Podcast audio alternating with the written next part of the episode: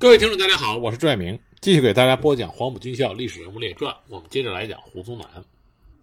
胡宗南他以陕西的壮丁为军队的根本，以七分校和战干四团充任军队的基层，以黄埔干部作为领导，加上各种扩编军队的方式，使他成为国民党中首屈一指的实力人物。当然，他不是在抗战初期。就拥有如此强大的势力，而是经过几次的扩张，才有这样的态势。他初入陕西的时候，只率领着第十七军团，辖有第一军、第十六军、第二十七军、第七十六军和第九十军。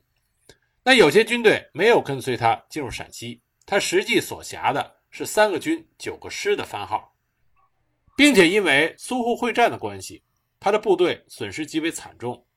因此，胡宗南部队在武汉会战结束之后进入陕西整补。一九三九年，十七军团扩编为三十四集团军，下辖第一、十六、九十三个军。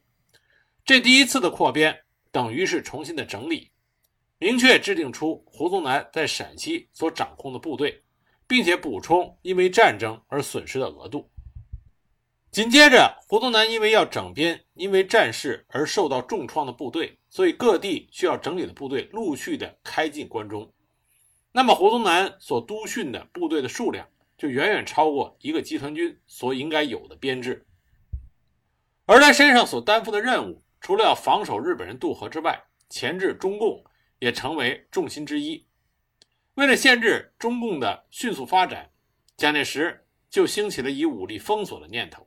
他命令胡宗南建构封锁线，这个封锁线从陕西东部的宜川开始，贯穿了陕西中部，一直延伸到陇东，前后一共修筑了两条防线，并且布置了十九个师，在这个封锁线上，封锁线在一九四零年底初步完成。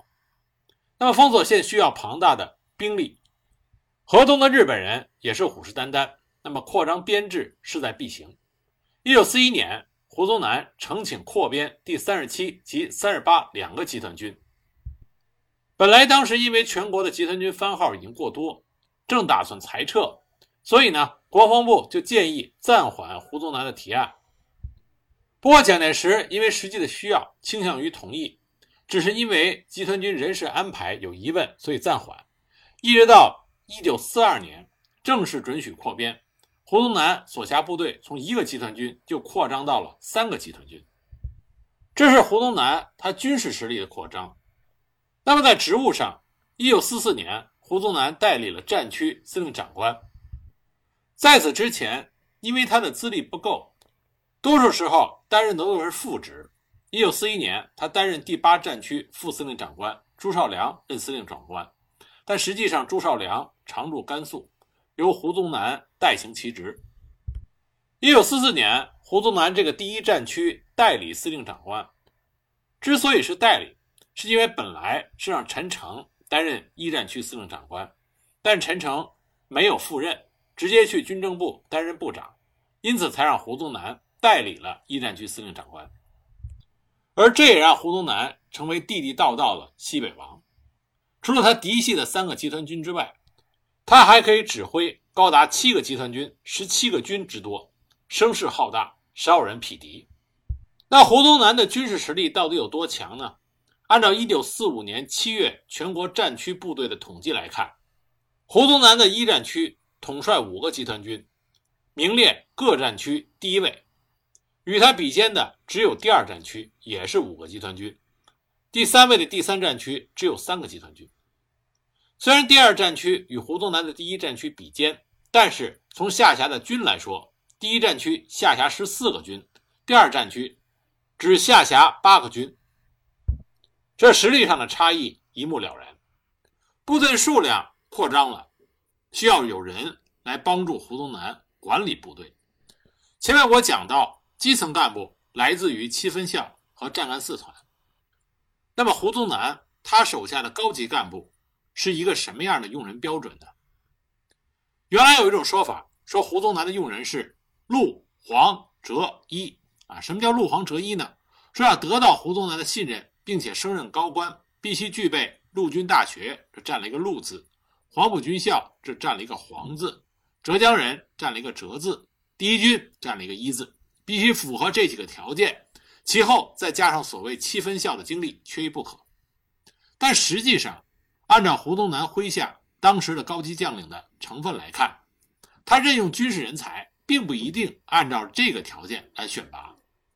从他麾下集团军总司令来看，七个总司令没有一个浙江人，也并非都具备陆军大学的资历，而其中五人为黄埔学生，李文、李铁军、丁德龙三人与第一师和第一军有关联，是第一军体系的人物。而十四个副总司令里面，只有一个于达是浙江人，黄埔毕业学生比例较少，只有三人。与第一军有关系的人也只有韩锡侯及张卓两个人，其中韩锡侯还是西北军出身，任第一军军长只是过渡。那么从下辖各军军长的来看，十七位军长有三人资料不明，但只有钟松和李正先两个人是浙江人，黄埔生高达十一人，但只是占一半以上。与第一师第一军有关联的人只有七人，所以我们可以说。在高层干部的任用上，胡宗南并没有陆大和浙江这两个标准。黄埔和第一军被他重用，这是事实，但也只是占有比较大的比例而已。胡宗南的确是非常重用黄埔生，在一战区部队中，四个由胡宗南建立的集团军总司令都是由黄埔学生出任的：第二十九、第三十四、第三十七、第三十八集团军，而另外三支集团军。第四集团军是前杨虎城十七路军改编而成的，总司令原来是孙维如。因为考虑到部队的历史特性，就由西北体系的李兴忠为总司令，但是黄埔学生张耀明担任了三十八军军长。这也代表着胡宗南想通过黄埔生逐渐的改造这支部队。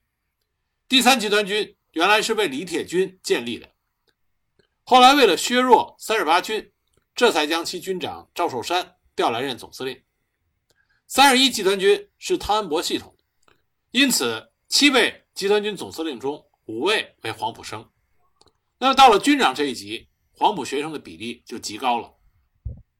十三位军长中，除了十七军的高贵滋、四十军的马法五是原来西北军的系统，七十八军和八十五军是汤恩伯系的部队，那么剩下的九位都是地地道道的黄埔学生。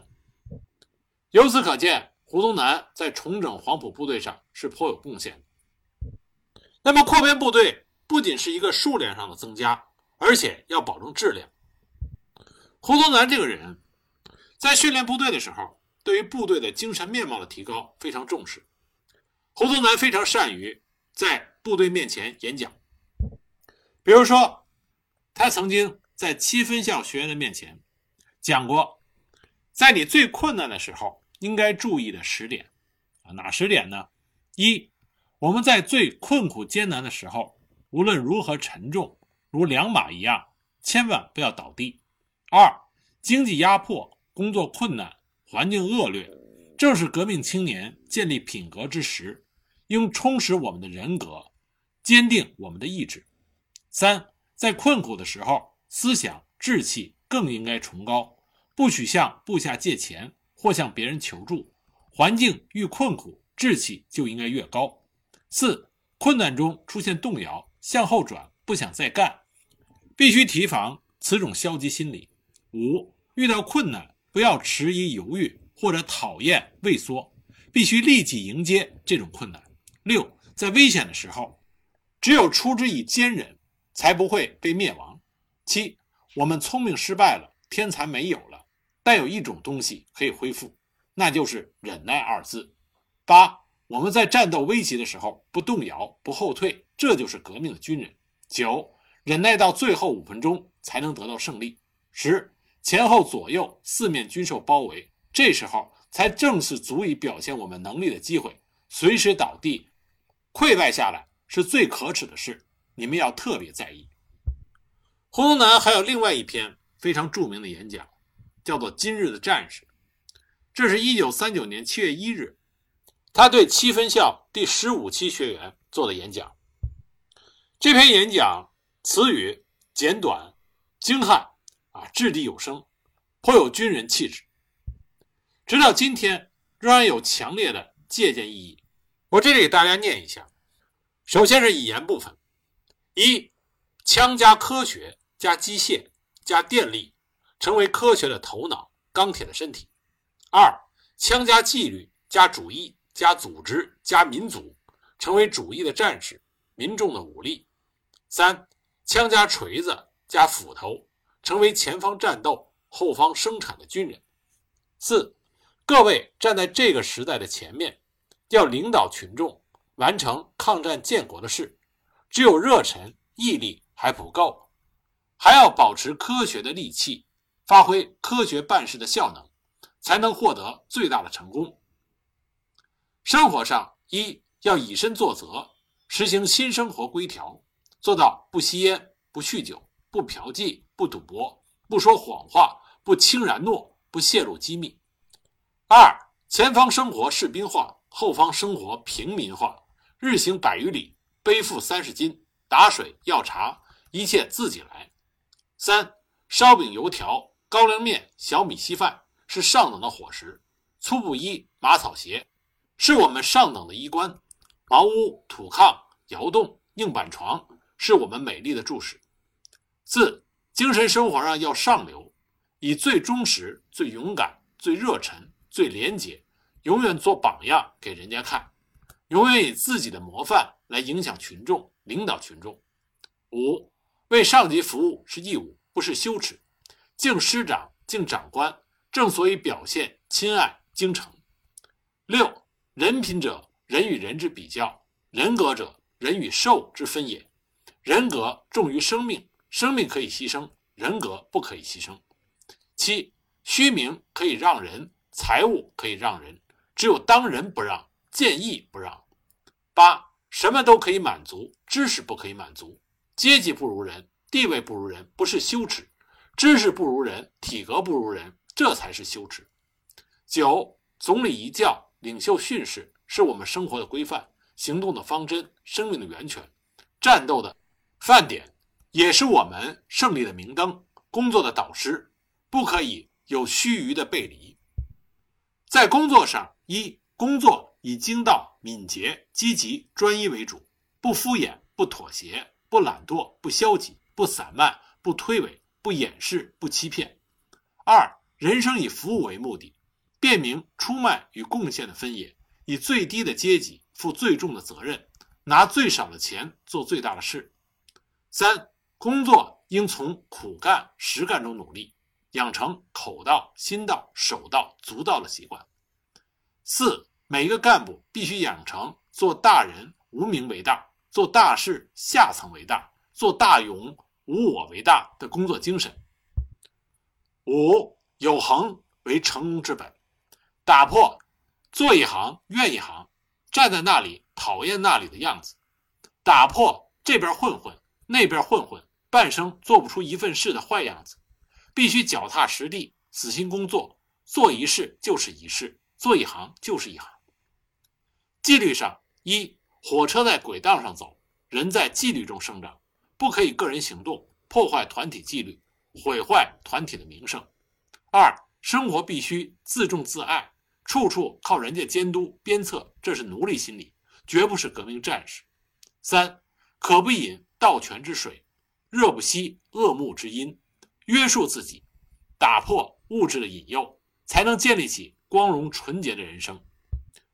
四。赌博就是贪污，走私就是卖国，敷衍就是官僚，亏空就是犯罪，向人家借钱就是自刮脸皮，倒卖军粮就是自杀。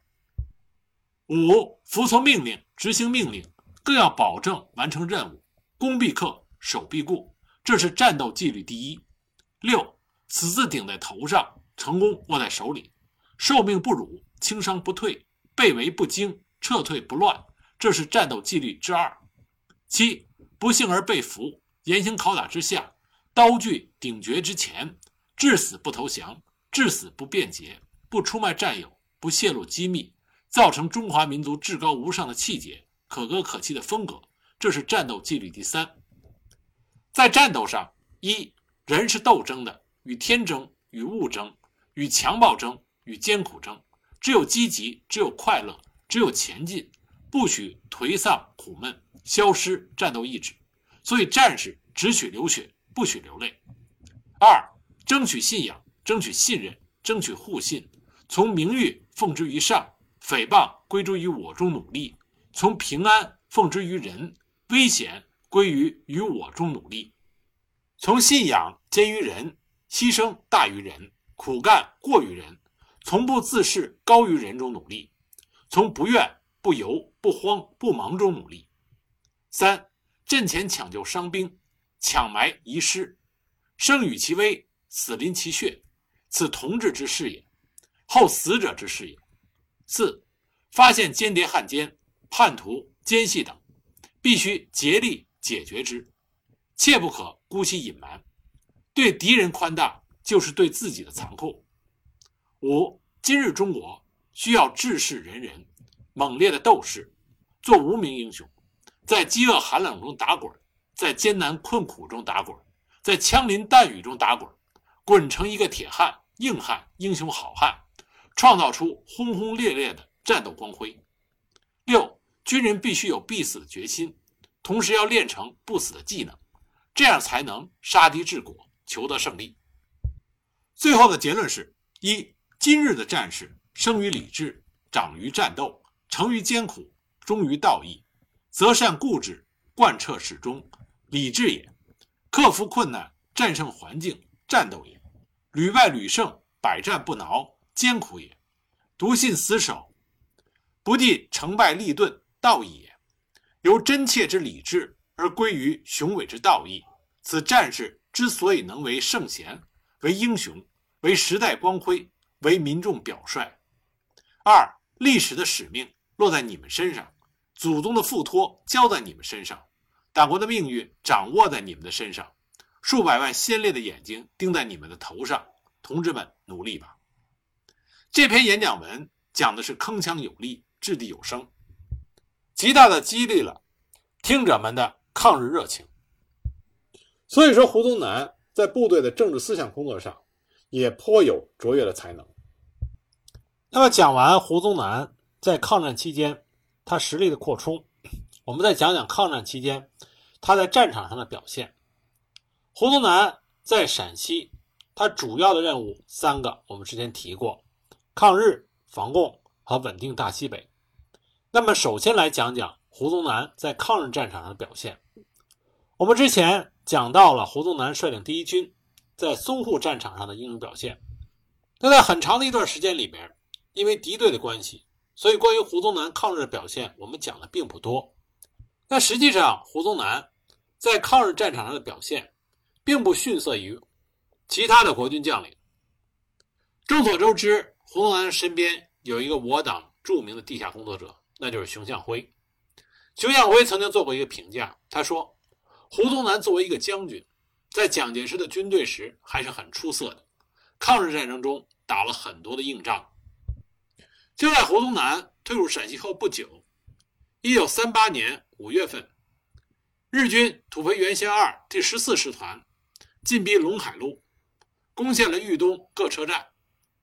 国军第七十一军宋希濂、二十七军桂永清、六十四军李汉魂等部，在薛岳的指挥下，与日军十四师团激战于豫东地区，这就是著名的兰峰会战。兰峰会战是抗日正面战场讲的比较多的一次战役，因为呢，它相当于是徐州会战后期国军非常好的一次机会。能够吃掉土肥原贤二的十四师团，但最后功亏一篑。而且在功亏一篑之后，由于日军援兵的赶来，国军由包围者变成了被包围者，被迫转向突围。而面对日军数个师团在平原的突进，国民政府最后决定在花园口决堤，以水带兵。所以说，兰峰会战啊，是抗战初期一个非常重要的会战。在这次会战中，胡宗南。接到了蒋介石直接的命令，让他由西向东包围兰峰、龙王寨、三义集、曲星集一带的日军十四师团，而薛岳指挥余继时的七十四军、李汉魂的六十四军、宋希濂的七十一军、桂永清的二十七军是由东向西，这样将日军的十四师团给团团围住。准确的说，胡宗南在兰峰会战中，他的表现还是不错的，完成了薛岳交给他的任务。那兰峰会战最后是因为桂永清和黄杰的擅自撤退，最终呢没能达到原有的战役构想。在兰峰会战之后，胡宗南又率部参加了武汉会战。那具体的战役呢，是信阳保卫战。大别山的防线。驻守信阳、罗山一带的守军是胡宗南率领的国军第一军两个师，还有蒋介石临时配备的三个师和一个团。不过这个时候有个问题，胡宗南按理说是归第五战区司令长官李宗仁的管辖，但是他和李宗仁势同水火，因为胡宗南是蒋介石的嫡系，他根本不会真心实意的听从李宗仁的指挥。那么将帅不和，相互猜忌。这正是战场上的大忌。胡宗南是在兰峰会战之后退守信阳的。他率领驻守信阳的兵力是他直属第一军第一师师长李铁军、七十八师李文、二十八师董钊、川军第四十五军陈鼎勋的幺二四师、幺二五师，以及国军机械化师第二百师，也就是邱清泉当师长那个师，还配属了一个炮兵团。这些军队统归胡宗南指挥。战斗力应该是相当强的。胡宗南的部署是：罗山以东三十里的防线由二十八师布防，幺二五师协防；罗山县城幺二四师驻防。陈鼎勋的川军第四十五军军部设在罗山与信阳之间的南干铺，这是第一道防线。胡宗南的总部在信阳，他部署第一军第一师、七十八师以及炮兵十五团驻防信阳城。与城东的高地，这是第二道防线。二百师作为机动防守部队，日军第二军团右路第三师团和第十师团，按照既定的计划，沿着淮河一线西向。九月六日，抵近黄川的日军第十师团，在七里岗遭到张自忠的第五十九军坚决的抵抗，日军就绕开了张自忠的正面防守，向西北沿着淮河而上，在九月十五日。攻陷了西线，不管张自忠，径直就向罗山和信阳防区的胡宗南部杀了过来。九月十七日，日军一部在黄川与罗山之间的竹竿铺与中国守军接火，这里是胡宗南一线的前哨阵地。部署在这里的二十八师和幺二五师与日军交战，抵挡数日，阵地不丢，直到九月二十一日，日军才得以突破防线，冲破了竹竿铺。在日军的猛烈攻势下，驻守罗山县城的幺二四师师长曾苏元临阵畏缩，生怕被敌全歼，竟然弃城而逃。日军顺利地进占了罗山城。继续袭击的日军很快就进逼了五里店，直抵信阳城下，威胁平汉铁路。危急之下，胡宗南指挥退守的二十八师与第一军二线的第一师第七十八师，在信阳与罗山之间正面设防。命令二百师和炮兵团的装甲与炮兵部队协防，川军撤下来的第幺二四师、幺二五师作为左右两翼，陈兵保卫信阳。一线正面董钊的二十八师任务艰巨，战斗激烈，攻守双方伤亡都很大。董钊的一个团长负伤以后，坚持在担架上指挥了三天后，请求后撤休息。董钊当时的回答很干脆，说：“死也要给我死在阵地上。”这位团长只好留在阵地上继续指挥作战。胡宗南又指示部队在一个夜间，趁着日军不备，袭击了罗山城南至罗山日军阵地。夜袭部队先将敌人的哨兵杀死，然后冲进日军阵地，一阵冲杀，打死打伤日军数十人，生擒三人，缴获了一些武器装备和物资。日军由于进攻屡遭挫折，竟然不顾国际公法，当风向有利的时候，在阵地前。向国军官兵释放毒气，有时一天多达五六次之多。胡宗南部队阵地上第一线的官兵有多人中毒，部分人中毒死亡。胡宗南指示官兵做好防护措施，同时在防御中实施了短促反击。在一次反击中，收复刘台村的时候，缴获了日军大批的毒气罐，装了几卡车运回后方，作为向国际上揭露日军战场罪行的罪证。十月份，日军第三师团主力进抵罗山，协助第十师团攻打信阳城。日军以骑兵部队作为基干，配属了步兵和炮兵，直袭信阳以南、武胜关以北的柳林火车站。胡宗南这时候犯了一个错误，他忽视了山间道路的封锁，使得日军的突袭成功。日军得以占领了柳林车站，阻断了信阳至武汉的铁路交通线。占领了柳林车站之后，日军马不停蹄地继续前进，企图抢占阵地，切断中国守军的退路，向西迅速地攻占平定关、好店及浙河一线，切断了湖北花园至襄樊的公路，对信阳、武汉形成了两面隔绝的包抄之势。为了收复柳林车站，打通平汉线，拱卫武汉，胡宗南奉了蒋介石和李宗仁的命令，率领部队从信阳向南攻击。与罗卓英部的方定第十三师、第三集团军孙中宣部的第二十二师配合，夹击柳林一线的日军。经过数日激战，歼灭日军两千多人，并且一度收复了柳林车站。但是日军主力仍然占据了柳林车站以北的铁路东西两侧高地，固守待援。日军的援兵也源源不断地向这里推进。向信阳正面进攻的日军第三师团，则从东北两面进逼信阳。信阳即将陷入日军合围的险境，胡宗南为了保存实力，决定撤离信阳。他留下马代文不足一个团的兵力驻守信阳城。他并没有听从第五战区司令长官李宗仁的命令南撤据守平定关，而是自行决定把部队向西退保南阳的桐柏山区。十月十二日，日军进击信阳城，马代文居然没有抵抗就逃离了，信阳沦陷。李宗仁为了胡宗南弃守信阳，擅自西撤，以致平汉路正面洞开，差一点导致铁路以东近百万的中国军队被日寇合围，愤慨不已。直到他在六十年代回国的时候，对这件事还是念念不忘。但这里我们要意识到，胡宗南率领的都是蒋介石最珍惜的嫡系部队，也是国军中精锐的精锐。在淞沪会战之后。已经损失很大，胡宗南自然不愿意将部队的老本彻底的断送在武汉会战的战场上，尤其是他如果据守平定关的话，付出的巨大牺牲，换回的是桂系部队的安然无恙，这是胡宗南断断不可以接受的，否则他无法向自己的领袖、信任自己的蒋介石交代。一九三八年十月中旬，胡宗南奉了蒋介石的命令。率领所部第十七军团从桐柏山区回驻陕西关中。一九三九年冬，日军向晋西第二战区阎锡山部进攻，胡宗南派遣第九十军渡黄河，入晋参战。一九四零年夏，该军第六十一师中松部收复侯马，第幺零九师胡松林部收复了河津、稷山，第五十三师曹日辉部收复了分城。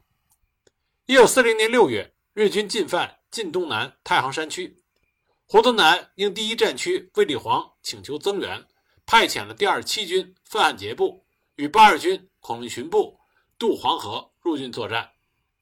一九四一年五月，日军向晋南中条山地区的中国第一战区和第二战区的部队发动了大规模进攻，激战二十余天，该地的中国军队战败，先后突围，其中第二十七军范汉杰部。第八二军孔令群部、第九军裴昌会部等，陆续的开入了关中，由胡宗南督训整补。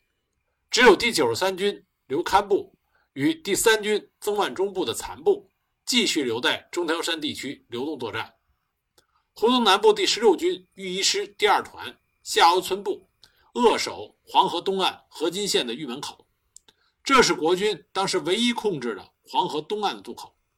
中国军队依靠这个渡口，保持了黄河东西两岸的联络，向坚持在中条山地区流动作战的第九十三军刘堪部和第三军曾万钟部提供补给。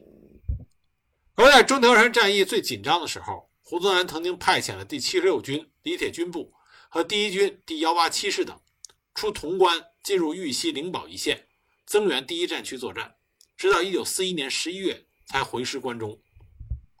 一九四一年中条山会战失利，对于山西抗日有着不小的负面打击。这也让日军看到了诱降阎锡山的大好机会。那么，为了逼迫阎锡山就范，日军制定了一个分析作战计划。这个分析作战呢，是在1941年10月底发动的。